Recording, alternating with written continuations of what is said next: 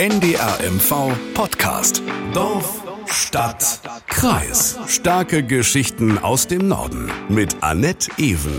Heute am Vormittag des 21. Februar 2023 zeichnen wir diesen Podcast auf. Das sage ich so deutlich, weil es bei unserem Thema immer auch aktuelle Entwicklungen gibt. Wir sprechen heute über den Ukraine-Krieg. Der russische Angriff war fast genau vor einem Jahr am 24. Februar. Und darüber rede ich mit meinem Kollegen Christoph Kümritz aus dem Mecklenburg-Studio in Schwerin. Hallo Christoph. Hallo Annette.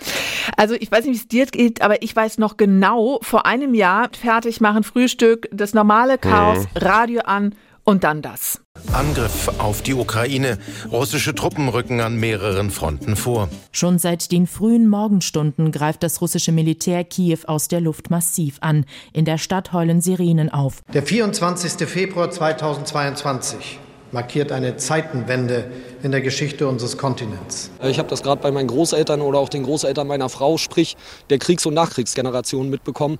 Die gehen da deutlich mit anderen Gefühlen rein. Die wissen wirklich noch, was Krieg in Europa bedeutet. Offenbar haben russische Truppen auch eine Bodenoffensive auf Kiew gestartet. Die Litauer sagen immer, äh, stoppen wir Russland in der Ukraine nicht, dann sind wir die Nächsten. Seitdem ist wahnsinnig viel passiert im vergangenen Jahr. Dinge, die wir uns äh, ja, bis vor kurzem gar nicht vorstellen konnten. Christoph, wie war denn dein Jahr? Also von der Arbeit her natürlich aufregend, mhm. denn ähm, ja, dieser fürchterliche Krieg hat mich dann äh, auf zwei Reisen geführt oder vielmehr uns. Die eine war natürlich dann gleich im März äh, an die polnisch-ukrainische Grenze mit dem Hilfskonvoi des MSV Pampo, des Fünftligisten, mit seinem Mannschaftsbus, mit Hilfsgütern hin und mit Flüchtlingen zurück. Und die andere Reise war dann ähm, zu den Soldaten aus Mecklenburg-Vorpommern, die in Litauen stationiert waren, zu dem Zeitpunkt und zehn Kilometer von der belarussischen Grenze auf dem Truppenübungsplatz dort äh, ja die NATO-Ostflanke geschützt haben. Mhm. Aber man muss natürlich sagen, ähm, diese ganze Situation, ganze, das ganze Jahr macht natürlich nachdenklich, wo führt das alles hin, äh, was wird da noch? Und ich habe ehrlich gesagt mehr Fragen als Antworten. Ja, ich glaube, es geht uns allen so. Vor allem, es hat sich auch wahnsinnig viel verändert im letzten Jahr. Ich meine, Energiekrise, Flüchtlingsströme, internationale Sicherheit, das sind alles Themen, über die wir einen eigenen Podcast-Folge machen könnten. Haben wir ja teilweise auch schon. Deutschland und die NATO, die versuchen ähm, ja nach Kräften nicht als aktive Kriegspartei in den Konflikt in der Ukraine hereingezogen zu werden. Dennoch, hier und jetzt fokussieren wir uns auf die militärische Seite, denn auch deutsche Soldaten, du hast es schon angesprochen, und damit auch Mecklenburger und Vorpommern stehen an der NATO-Ostflanke im Baltikum als Speerspitze, wie es heißt, und zur Abschreckung. Was dahinter steckt, das, das klären wir alles gleich noch. Christoph, du hast für diese Folge ähm, von Dorfstadtkreis mit zwei Generälen äh, gesprochen. Der eine ist Brigadegeneral Uwe Nerger, Chef, mhm. das muss ich ablesen, des Landeskommandos Mecklenburg-Vorpommern und zuständig für den Heimatschutz. Genau. Und dann noch mit Brigadegeneral Christian Navrat, Kommandeur der Panzergrenadierbrigade in Neubrandenburg und Kopf von 4.000 bis 5.000 Soldaten, die im Fall des Falles nach Litauen gehen und dort eben die NATO-Ostflanke verteidigen werden. Richtig. So, und wir sprechen darüber, wie Ihre Arbeit heute aussieht, was Sie zum Beispiel äh, von einer Dienstpflicht halten und auch darüber, wie es Ihnen persönlich mit dem Krieg geht. Lass uns mal mit den Einsatzsoldaten anfangen. Der Bundeskanzler, der hatte ja wirklich nur Tage nach dem Angriff Russlands auf die Ukraine eine Zeitenwende deklariert und ein 100 Milliarden Euro Sondervermögen für die Bundeswehr angekündigt. Was und wie ist das denn angekommen bei den Soldaten? Na, sagen wir erstmal, wie das angekommen ist. Mhm. Ähm, für die Soldaten bedeutet das im ersten einfach mal mehr Verantwortung, mehr Anforderungen auch an sie. Ähm, aktuell sind ja schon wieder mehrere hundert Soldaten aus Mecklenburg-Vorpommern, in dem Fall jetzt aus Hagenow, für ein halbes Jahr in Litauen. Und äh, dazu kommt eben diese Aufstellung einer Brigade, also der bereits erwähnten 4.000 bis 5.000 Mann, die hier bei uns im Land bereitstehen und im Fall des Falles schnell ins Baltikum äh, verlegen, also dorthin mhm. gehen, um den NATO-Partner, die NATO-Ostgrenze zu verteidigen. Ähm, ich habe mit den Generälen gesprochen, du hast es gesagt, und äh, sie sagt mir eben, zum Stück weit ist das auch wieder äh, zurück zum Ursprung des Soldatenberufs, äh, anders in den, als in den 30 Jahren zuvor. Und ja. für General Navrat äh, ist das dann auch immer wieder ein Thema in den Gesprächen mit den Soldaten. Na, ob es für alle angekommen ist, das weiß ich natürlich nicht. Da tue ich mich äh, schwer. In den Gesprächen mit den Soldaten, die ich führe, ist schon angekommen, dass wir in einer veränderten Welt leben, in der die Auftragsdynamik zunimmt, in der die Abwesenheit, auch kurzfristige Abwesenheiten von zu Hause als neuere Normalität nach und nach anerkannt wird. Ich habe auch allen meinen Angehörigen der Panzerbrigade 41 empfohlen, das auch immer wieder jetzt mit ihren Familien zu besprechen. Das hoffe ich, dass man das tut, äh, weiß es aber natürlich letztendlich nicht, kann das nur für mich selber sagen, ich tue es und mache sehr deutlich äh, in meinem engsten wie aber auch erweiterten Familienkreis äh, darauf aufmerksam, dass die Lage jetzt schon erfordert, dass wir gegebenenfalls kurzfristig auch andere Aufträge wahrnehmen. Und äh, der dritte Punkt ist der gesellschaftliche Punkt, ob wir, ob es dort angekommen ist. Ich will eine kleine Anekdote dazu erzählen. Ich bin äh, vor wenigen Tagen äh, von Frankfurt nach Vilnius, Litauen, geflogen, in Uniform mit meinem Kraftfahrer zusammen. Und äh, das erste Mal mit einer namentlich äh, nicht hier genannten, aber sehr bekannten deutschen Fluggesellschaft äh, und bin das erste Mal durch den Chef Stuart gefragt worden, ob ich denn nicht und mein Kraftfahrer auch einfach einen Kaffee haben möchten und die Crew würde uns gerne einen ausgeben. Das ist mir das erste Mal in Deutschland passiert. Ja, äh, man hört schon. Also es scheint in der Gesellschaft ein bisschen, zumindest in den Köpfen, ähm, die andere Zeit angekommen zu sein. Ähm, ja. In der kleinen Collage, die wir am Anfang gehört haben, da ist ja auch der junge Soldat zu hören. Ich bin der Meinung, es war ein Feldwebel damals. Mhm. Der sagte vor allem für seine Großeltern, also die die Generation, die noch Krieg erlebt haben, ähm, sei der 24. Februar vergangenen Jahres ein wirklich ganz schwieriger Moment gewesen. Und äh, den Soldaten habe ich eben in Litauen getroffen, wie gesagt, zehn Kilometer von der belarussischen Grenze entfernt. Und äh, dort gehen sie äh, seit einem Jahr dann schon mit dieser Situation um. Na, ich weiß nicht, ob man sich an Spannungen jemals komplett gewöhnt, aber es ist ein professioneller Umgang, aber allerdings auch von Anfang an äh, mit dieser Situation an der NATO-Ostflanke erkennbar, der in der Zwischenzeit zur Normalität für uns geworden ist. Äh, und von daher weiß ich nicht, ob wir uns daran gewöhnen. Eigentlich würde ich mir, mich ja freuen, wenn wir uns nicht dran gewöhnen, weil wir sollten uns eigentlich eher an den Zustand des Friedens und der Entspannung gewöhnen wollen. Aber ich glaube, der professionelle Umgang mit den erhöhten Spannungen an NATO-Ostflanke beschreibt es ganz gut. Von der 11. über die 12. jetzt hin zur 13. Rotation. Aber ich finde dieses, was er sagt, an den Frieden gewöhnen, das scheint ja, dass uns das jetzt so ein bisschen auf die Füße fällt, weil es wurde hier ganz äh, viel ja abgerüstet. Ich meine, wer Zeitung liest, Fernsehen guckt, Radio hört, der bekommt den Eindruck, die Ausrüstung der Bundeswehr, wenn sie überhaupt da ist, ist total Schrott. Also Panzer, die nicht hm. fahren, Flugzeuge, die nicht fliegen, Schiffe, die permanent in Stock müssen. Wie ist das denn mit der Ausrüstung bei den Soldaten, die in Litauen sind und dorthin geschickt werden? Ja, das ist wie immer im Leben. Äh, man wünscht sich jetzt eine einfache Antwort. ähm, ähm, auch diese Frage habe ich natürlich äh, General Navrat gestellt und äh, diese einfache Antwort gibt es einfach nicht. Mhm. Diese Frage muss man differenziert beantworten, ähm, weil da gibt es kein Schwarz oder Weiß. Für die Enhanced Forward Presence Battle Group steht in Litauen alles zur Verfügung, was sie für die Erfüllung des Auftrages und auch für die erfolgreiche Erfüllung des Auftrages braucht. Bis hin zu den entsprechenden Versorgungsraten an Munition und äh, auch an weiteren logistischen Versorgungsgütern. Die Panzerdienstbrigade 41 verfügt für den ihr gegebenen Auftrag als Enhanced Vigilance Activity Brigade Litauen, also zur Rückversicherung Litauens, über das notwendige Material, um die ihr gesetzten Aufträge für Ausbildung und Übungen durchzuführen. Natürlich mangelt es im Zuge dieser Auftragserfüllung an den bekannten Stellschrauben. Wir haben nicht die notwendige Anzahl an kryptierten oder gar überhaupt kryptierten Funkgeräten. Das Thema ist bekannt. Wir haben nicht ähm, die notwendige Nachtsehmittelausstattung, die wir zwingend benötigen, für eine erfolgreiche Auftragserfüllung auch bei eingeschränkter Sicht. Klar ist aber auch, ich wünsche mir in der Breite der Panzernierbrigade 41 und auch darüber hinaus, dass all das Material, was mal vorgesehen ist für die Streitkräfte, auch zur Verfügung steht und zwar zu 100 Prozent für die Auftragserfüllung und zu 100 Prozent nach der Ausplanung. Christoph, sag noch einmal Enhanced Force, was, sag noch einmal einen Satz dazu, das sind diese Gruppen genau. mit Truppen in Litauen, ne? Das sind, das sind ähm, also zwei englische Bezeichnungen. Die NATO-Sprache ist Englisch mhm. und Enhanced Forward Presence, das sind also die Soldaten, die in Litauen stehen, ähm, die ähm, Vorausverteidigung äh, stark vereinfacht übersetzt, also die Speerspitze der NATO in äh, Litauen und die äh, Activity Vigilance und so weiter Brigade. Schöne das Worte. sind, das sind ähm, die Soldaten, die jetzt hier bereitstehen, äh, um im Fall des Falles eben dann noch zu verlegen äh, nach Litauen. Also das liegt einfach daran, dass die NATO-Sprache Englisch ist. Ähm, Und Rotation, was wir vorhin auch schon gehört haben, das heißt einfach, dass jedes NATO-Land immer im Wechsel ähm, da Truppen hinschickt, ne? Genau, also Okay. ähm, es gibt ja äh, Verträge mit Russland, äh, an die sich nach wie vor ähm, von Seiten der NATO auch gehalten wird.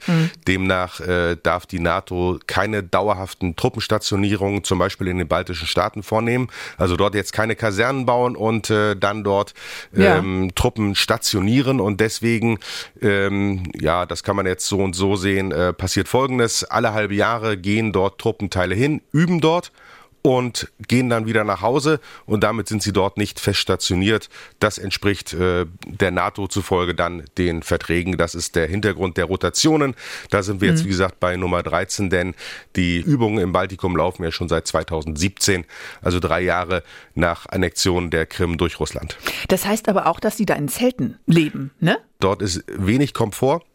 Ja, es ist eine Übung und so wird sie auch gelebt. Und ähm, nein, das hat dann nichts damit zu tun mit dem soldatischen Leben, wie man das hier zu Hause kennt. Am Freitag um 12 Uhr verlassen dann Fahrzeugkolonnen die Kaserne. Das ist dort definitiv nicht der Fall.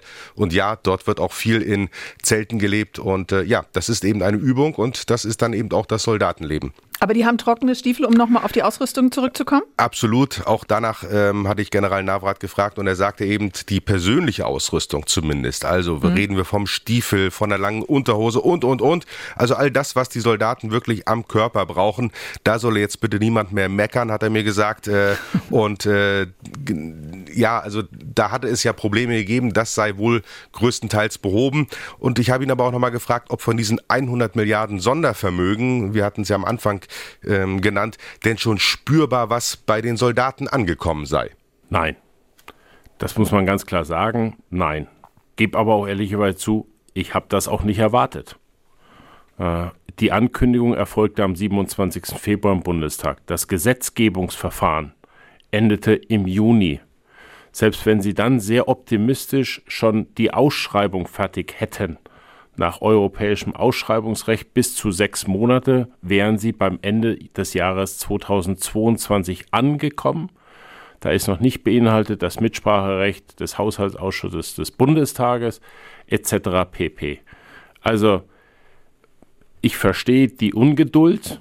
Auch ich möchte die Sachen schneller haben, aber realistisch ist es nicht vor Ende 23 damit zu rechnen, dass Material aus dem Sondervermögen, wenn es überhaupt verfügbar ist, in den Streitkräften ankommt. Ist Deutschland an der Stelle zu langsam?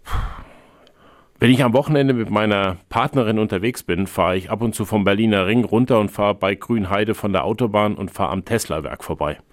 Und freue mich immer darüber, dass in Grünheide, sag ich mal, Tesla mit äh, dem Druck von dem Investor Elon Musk äh, und mit Sicherheit auch mit politischem Druck dort innerhalb von zwei Jahren eine Riesenbaustelle hingebracht hat und aufgezogen hat.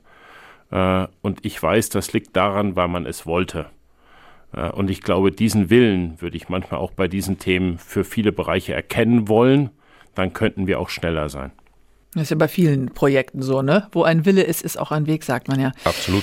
Wenn Sie noch mal einen Eindruck bekommen wollen, wie es vor Ort in Litauen für die deutschen Soldaten aussieht mit Zelt und Co. Christoph, ähm, du warst ja mit Kameramann da und hast Bilder für das Nordmagazin im NDR Fernsehen mitgebracht.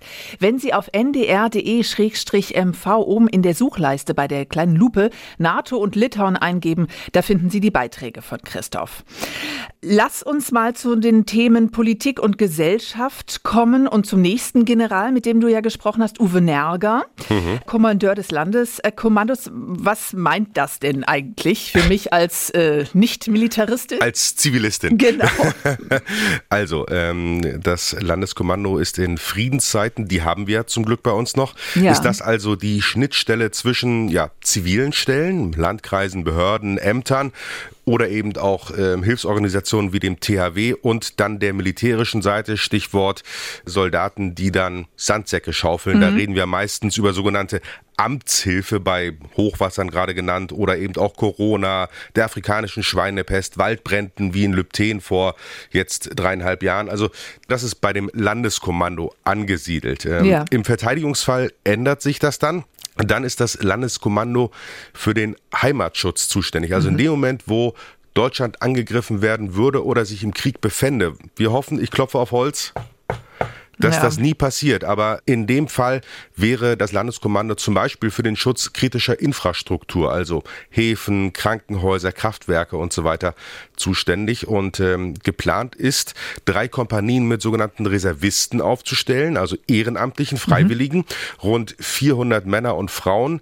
Bisher sind es knapp 100 und äh, ein großer Zulauf ist seit dem 24. Februar auch noch nicht zu erkennen, sagt mir Uwe Nerger. Also zumindest für uns ist nicht messbar, dass die Bereitschaft jetzt freiwillig zu dienen größer geworden ist.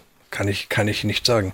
Wir, wir werben weiterhin und ich habe momentan in, in meiner eigenen Wahrnehmung habe ich einen leichten kontinuierlichen Aufwuchs, der durch die Situation Ukraine nicht gebremst wurde, aber auch nicht befördert wurde. Also wir sind auf einem guten Weg, aber wir haben den Auftrag, diese beiden, diese drei Kompanien bis 2025 aufzustellen. Und ich sage Ihnen mal, das ist eine große Herausforderung. Denn immer da, wo jemand etwas persönlich beitragen muss, ohne dass er für sich auf Anhieb einen Mehrwert erkennt, außer ich diene Deutschland, dann ist es immer schwierig, die Leute heranzubekommen. Denn die machen lieber am Wochenende oder wann auch immer lieber gerne etwas anderes. Das Problem kennen wir vom THW, das kennen wir vom Deutschen Roten Kreuz, mit denen ich spreche, das kenne ich mit den Johannitern, das kenne ich aber auch mit der Feuerwehr. Ja, und für diese Übungen übrigens bei der Bundeswehr ähm, würden die Reservisten oder müssten die Reservisten dann vom Arbeitgeber auch freigestellt werden, wie auch eben bei anderen Ehrenämtern eben ja, gerade genau. genannt, THW, DRK. Und ähm, trotzdem, es gibt wohl äh, viele Reservisten, die sich bei dieser Heimatschutzkompanie gemeldet haben, die dort äh, sich engagieren wollen, die Überstunden extra ansammeln, teilweise mhm. ihren Urlaub nehmen, um an diesen Übungen, an diesen Trainings, an dieser Ausbildung teilzunehmen. Also ich habe immer, immer gedacht, dass jeder bestrebt ist, eine bestmögliche Ausbildung zu bekommen. Wenn wir jetzt in der Situation sind, dass wir 390, 400 Leuten, aber auch 500 Leuten sagen können, wir können euch ausbilden, damit ihr in der Lage seid, etwas aus eurem, aus eurer Heimat zu verteidigen. Ihr habt eine gute Ausbildung, dann sind sie doch gegenüber denen, die nicht ausgebildet sind, im Vorteil. Und wenn wir uns mal angucken, wenn es zu einem, einer Auseinandersetzung kommt, und ich will jetzt gar nicht doch, wir lassen uns mal ruhig in die, in die Ukraine reingucken, dann ist doch die Chance, auf dem, äh, im Gefecht zu überleben, in einer normalen alltäglichen Situation, für den, der ausgebildet ist, der weiß, ich sag mal, wie man einen Bruckverband anlegt, der weiß, wie man sich abducken soll und, und, und. Die ist doch deutlich höher als für einen, der ein, ein, ein blutiger Laie ist. Also alleine der, der, der, der Selbsterhaltungstrieb müsste doch dazu führen, dass uns die Leute in Scharen zulaufen und sagen, weil ich will natürlich nicht in einen Krieg reingehen, aber die Ukraine ist ja auch nicht in einen Krieg hineingegangen und hat irgendjemand angegriffen, sie wurde angegriffen. Und damit macht der Aggressor, nimmt keine Rücksicht, wenn er bei den Opfern, ob das ein Ausgebildeter ist oder nicht Ausgebildeter. Und wir wissen doch, dass die Leidtragenden in jeder militärischen Auseinandersetzung die Zivilbevölkerung ist. Die wird doch am meisten getroffen. Und das ist einfach daran, und wenn, wenn die besser ausgebildet wären zum Teil, dann würden der eine oder andere würde heute noch, noch leben. Ja. Zu dem Thema habe ich noch eine Anmerkung, aber äh, die würde ich gerne noch ein bisschen nach hinten schieben, denn es kommen noch ein, zwei Punkte, auf die ich dann gerne ähm, eingehen würde.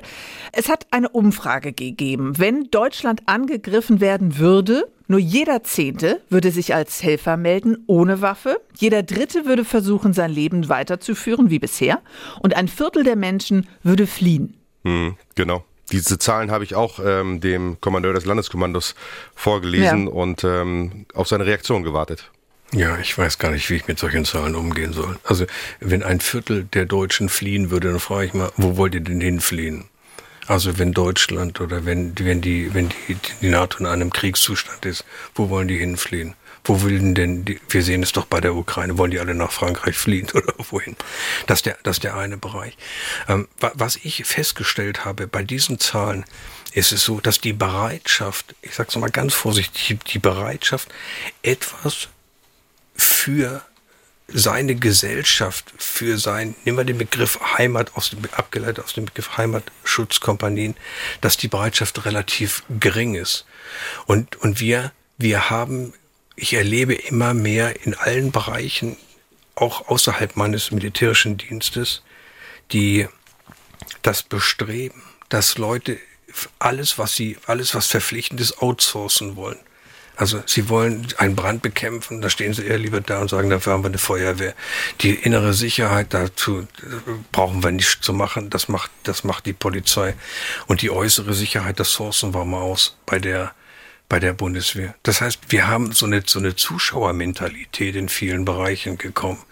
Nur die wird in den entscheidenden Phasen, wie wir sie jetzt derzeit in der Ukraine sehen, überhaupt nichts nützen. Also da, da gibt es keine Zuschauer und Aktive, sondern das, wenn, wenn irgendwo eine Bombe einschlägt, die unterscheidet nicht zwischen einem, der gerne fliehen möchte oder einem, der gerne ohne Waffe arbeiten möchte oder was auch immer. Also die, die, diese Ziele suchen sich, suchen sich die Opfer, egal mit welcher Intention das Opfer unterwegs ist in den baltischen Staaten ähm, und auch in Polen zum Beispiel ist die mhm. Bereitschaft also von der Zivilbevölkerung doch etwas höher oder nee, signifikant höher als ja. hier bei uns ähm, von Zivilisten von mhm. Hausfrauen, von Zahnärzten, von, weiß ich nicht, Kfz-Mechanikern, ähm, deutlich höher sich auch ähm, zum Reservisten ausbilden zu lassen. Und da liegt der Verdacht nahe, das kann natürlich auch deutlich mit der Nähe zum Konfliktherd Ukraine-Russland zu tun haben. Jetzt ist ja vor zehn Jahren die Wehrpflicht ausgesetzt worden. Und wer heute zur Bundeswehr geht, der macht das ja wirklich aus freien Stücken. Ne? Freiwillig, Absolut er könnte freiwillig. auch etwas anderes machen. Und es schwelt im Moment die Diskussion um ja so eine Art allgemeine Dienstpflicht, wie auch immer die dann aussieht. Der Bundespräsident hat davon gesprochen, der neue Verteidigungsminister auch. Wie sieht man das im Landeskommando? Ja, die Wehrpflicht ist ausgesetzt, nicht abgeschafft. Das mhm. äh, muss man wissen. Ich glaube, die Wehrpflicht als solches spielt heute eher eine untergeordnete Rolle, aber eine ganz allgemeine Dienstpflicht. Ich hatte ein Gespräch gehabt mit, mit einem, mit einem mit einem Menschen, der sagte, ich bin Pazifist. Dann sage ich, das ist gut. Sag ich, können Sie sich ja heute, kann man sich ja auch ganz gut leisten. Pazifismus, Pazifist ist ja vom Grundsatz her nichts Schlechtes. Und er sagte, ich bin für die Einführung der Wehrpflicht. Und ich sage, ich weiß genau, warum Sie für die Einführung der Wehrpflicht waren. Weil die Wehrpflicht nämlich auch die Ausnahmen der Wehrpflicht produzierte und wir dort Leute hatten, die die Wehrpflicht, also den Kriegsdienst und die Wehrpflicht verweigert haben. Und damit haben wir auch Menschen bekommen, die in Krankenhäusern gearbeitet haben. Wir haben Menschen bekommen, die ins THW gegangen sind. Und das Phänomen mit all denjenigen, und ich habe riesen Respekt von Leuten, die eine Wehrpflicht verweigert haben oder den Kriegsdienst verweigert haben, zum THW gegangen sind, sich dort über Jahre verdient haben oder ins Krankenhaus. Weil eins hat sie alle, alle geeint mit denen, die, die bei uns waren. Wenn sie eine vernünftige Aufgabe hatten in ihrer Pflicht, in ihrer Pflichtzeit, dann haben alle unisono gesagt, das war keine verlorene Zeit. Das war ganz wichtig, dass ich diese paar Monate oder dieses Jahr gemacht habe und ich bin stolz drauf, etwas getan zu haben. Die haben gesagt, das war wichtig und ohne diese Pflicht wäre ich gar nicht in die Situation gekommen. Das heißt, ich hätte eine Erfahrung gar nicht sammeln können. Ich glaube schon, dass wir gut beraten sind, wenn wir mehr, mehr Leute versuchen, behutsam verpflichtend heranzuziehen. Absolut. Behutsam verpflichtend heranzuziehen, das äh, ja eine, eine vorsichtige Formulierung, so möchte sehr ich sagen. Diplomatisch, ja, ja. Sehr aber ich muss noch mal kurz eine kleine Anekdote erzählen zum Zivildienst. Also von meinen Freunden, ich gehöre noch zu der Generation, wo es die Wehrpflicht gab. Die allermeisten meiner Freunde haben Zivi gemacht und da gab es auch viele, das würde ich jetzt nicht unbedingt als Dienst an der Gesellschaft äh, abstempeln, was die gemacht haben. Die haben einfach rumgehangen. Die haben einfach wahnsinnig rumgehangen, aber gut, es gibt ja Ausnahmen. Ne? Aber Christoph, ich muss an der Stelle trotzdem noch mal einhaken. Ich weiß, die Situation ist jetzt eine andere als vor einem Jahr. Und ich habe so ein bisschen das Gefühl, Deutschland hat den Krieg verlernt, weil es ist einfach ein, wie würde ich sagen, ein, eine, eine Regel, Deutschland zieht nicht in den Krieg. Deutschland und das soll ist bitte, keine genau, richtig, und das genau. soll bitte auch äh, so bleiben, genau. Und- äh, Annette, ich bin bei dir. 80 Jahre lang äh, leben wir hier in Deutschland im Frieden. Das sind rund vier Generationen, davon die letzten anderthalb Generationen umgeben von Freunden, wie wir immer gesagt haben. Genau. Äh, und ähm, ich kann mich noch erinnern, als es äh, um die ja, um die Bezeichnung äh, des Einsatzes in Afghanistan ging. Um Gottes Willen, Mhm. Ja, bloß nicht, Krieg bloß, bloß nicht? Genau. Krieg sagen. Ja, ja. Bloß nicht Krieg sagen. Äh, und alle Soldaten, mit denen man gesprochen hat, die vor Ort waren, haben gesagt, das ist Krieg, was dort herrscht. Und das, das durfte man hier nicht aussprechen, ähm, weil unsere Gesellschaft, ja, ähm, und das hat ja eben auch General Nerger gesagt, das, das soll mal schön andere machen. Das soll mal schön die machen, die dafür bezahlt werden. Ähm, ja, kann man so machen, konnten wir uns lange so leisten. Ähm, die Frage ist, und im besten Fall können wir uns das auch die nächsten 100 Jahre noch so leisten, aber wir wissen es nicht. Wir wissen es nicht, ja. Ich weiß, das ist jetzt auch eine, also ich kann das gar nicht genau begründen. Das ist sehr emotional, was ich jetzt sage und sehr auf dem Gefühl basierend. Ich habe Familie, ich habe männliche Freunde und ich kann mir nicht vorstellen, Vielleicht auch deswegen, weil, weil alle irgendwie rund, um mich rum nur Zivi gemacht haben, Zivildienst gemacht haben. Ich kann mir nicht vorstellen, dass die an der Waffe ausgebildet werden. Ich kann mir nicht vorstellen, dass meine Kinder irgendwann die Uniform anziehen und sagen, ich gehe jetzt mal Schießen üben. das ist Hm, etwas, was ich, ich, ich kann ich Ne? kann das ich kann das als kann das ein Stück weit äh, verstehen, vielleicht nicht nachvollziehen als Mann, aber verstehen. Du warst beim Bund, ne? Ich habe ähm, genau, ich hatte ich gehöre auch zur Generation Wehrdienst. Mhm. Ähm, ich habe mich äh, ganz bewusst für den Wehrdienst entschieden und äh, muss sagen, ich kann ich kann die Gedanken, ähm, die du jetzt hast, ein Stück weit nachvollziehen. Mhm. Wenn ich dann aber 1000 Kilometer nach Osten entfernt gucke und ein Land sehe, was angegriffen wurde, aus dem alle Männer zwischen 18 und 60 nicht ausreisen dürfen, Hm, ich weiß, ja. ähm, wo ähm, in Kharkiv, in Bachmut, der Bäcker neben dem Kfz-Mechaniker im Schützengraben ähm, sitzt, ob jetzt gewollt oder ungewollt, sei mal dahingestellt. Ähm, ich glaube, ähm, sollten wir, was wir nicht hoffen, was wir will keiner von uns erleben, aber sollten wir in eine Situation kommen, in der die Ukraine sich jetzt befindet, dann wird auch kein Unterschied gemacht, ob jemand ja, ähm, beim Zivildienst ähm, äh, Moore renaturiert hat oder ähm, was anderes gemacht hat oder vorher bei der Bundeswehr war und dort Reservist ist. Also das sind dann Situationen, in denen auf sowas dann keine Rücksicht mehr genommen werden kann. Und ich sag mal, die allgemeine Grundausbildung, damit du erstmal weißt, wo bei einem Gewehr vorn und hinten ist und wie man einen ähm, Stiefel richtig schnürt, das dauert ähm, ein paar Wochen. Also da, da muss ich sagen oder muss ich fast befürchten, ähm, in einer Situation, in der die Ukraine sich befindet, das auf Deutschland betrachtet, da werden auch äh, Familienmitglieder, die im Zivildienst ähm, ähm, unterwegs waren, äh, werden da äh, eingezogen werden, befürchte ich. Oder Ja. ist so? Ich finde, es ist so ein Dilemma halt. Ich meine, du hast vollkommen recht, wenn du sagst, äh, guck mal tausend Kilometer weiter. Und dennoch ist es für mich so eine absurde Vorstellung, wahrscheinlich für viele. Ich meine, die wenigen, die damals gesagt haben, nein, ich gehe zur Bundeswehr, die sind da hingegangen, weil sie da einen LKW-Führerschein machen konnten, weil sie da irgendwie mit einem schlechten Abi, ähm, ich übertreibe jetzt vielleicht ein bisschen, äh, ein super Studium hinlegen konnten. Aber die sind da nicht hingegangen, weil sie so gerne schießen. Weißt du, wie ich meine? Genau. Ähm, ich will noch eine Lanze brechen, äh, noch eine Lanze brechen für eine Dienstpflicht, äh, die ich übrigens ganz persönlich ähm, quer durch alle Bevölkerungsschichten sehe. Männlein, Weiblein, ähm, Gender, Trans, total egal. Jeder in einem Alter von bis, aus meiner Sicht, ähm, könnte, sollte einen Dienst an der Gesellschaft tun. Da gibt es dann verschiedenste Möglichkeiten, wie er das tun kann. Kann man ja Vielleicht- auch äh, über hat- Jahre strecken. Vielleicht hat ja jemand auch, schon, ne? äh, vielleicht hat jemand schon eine Karriere bei der Freiwilligen Feuerwehr Mhm, genau. oder beim THW und kann sich dann einem Dienstjahr entziehen. Und wir hatten ja eben gerade den General gehört, ein sanfter Druck, glaube ich, nannte er das, oder sanfte Verpflichtung. Vielleicht kann man das auch eher mit Anreizen machen. Wer ein Dienstjahr macht, ähm, hat Vorteile beim Zugang zu Studienplätzen oder später bei der Rente. Und ähm, ich gebe nochmal zu bedenken, es gab einen amerikanischen Präsidenten, der hat mal gesagt, frage nicht, was dein Land für dich tun kann, sondern frage, was du für dein Land tun kannst. Und ich glaube, das haben wir vielleicht ein Stück weit verlernt. Ja, verlernt, ne? Wahrscheinlich sagst du. Weil das auch jahrelang oder jahrzehntelang ja gar kein Thema war. Es war nicht nötig. Ja. Es war nicht nötig ähm, und ähm, es sind auch das dürfen wir auch nicht vergessen. Es gibt ganz, ganz, ganz, ganz viele Ehrenamtliche, die sich engagieren. Ja, Ob jetzt im stimmt. Sportverein, bei der Freiwilligen Feuerwehr, äh, als äh, Rettungsschwimmer und, und, und. Also es ist auf jeden Fall ein Thema und eine, eine Diskussion, die wir noch ewig weiterführen könnten. Aber ich glaube, das ist auch etwas, was in der Gesellschaft diskutiert wird. Und das Absolut. ist ja auch vollkommen, vollkommen richtig. Und das Schöne ist ja in einer Demokratie, in der wir leben heute, wir dass wir darüber ja offen diskutieren können. Genau. Pro und Contra, genau. für und wider.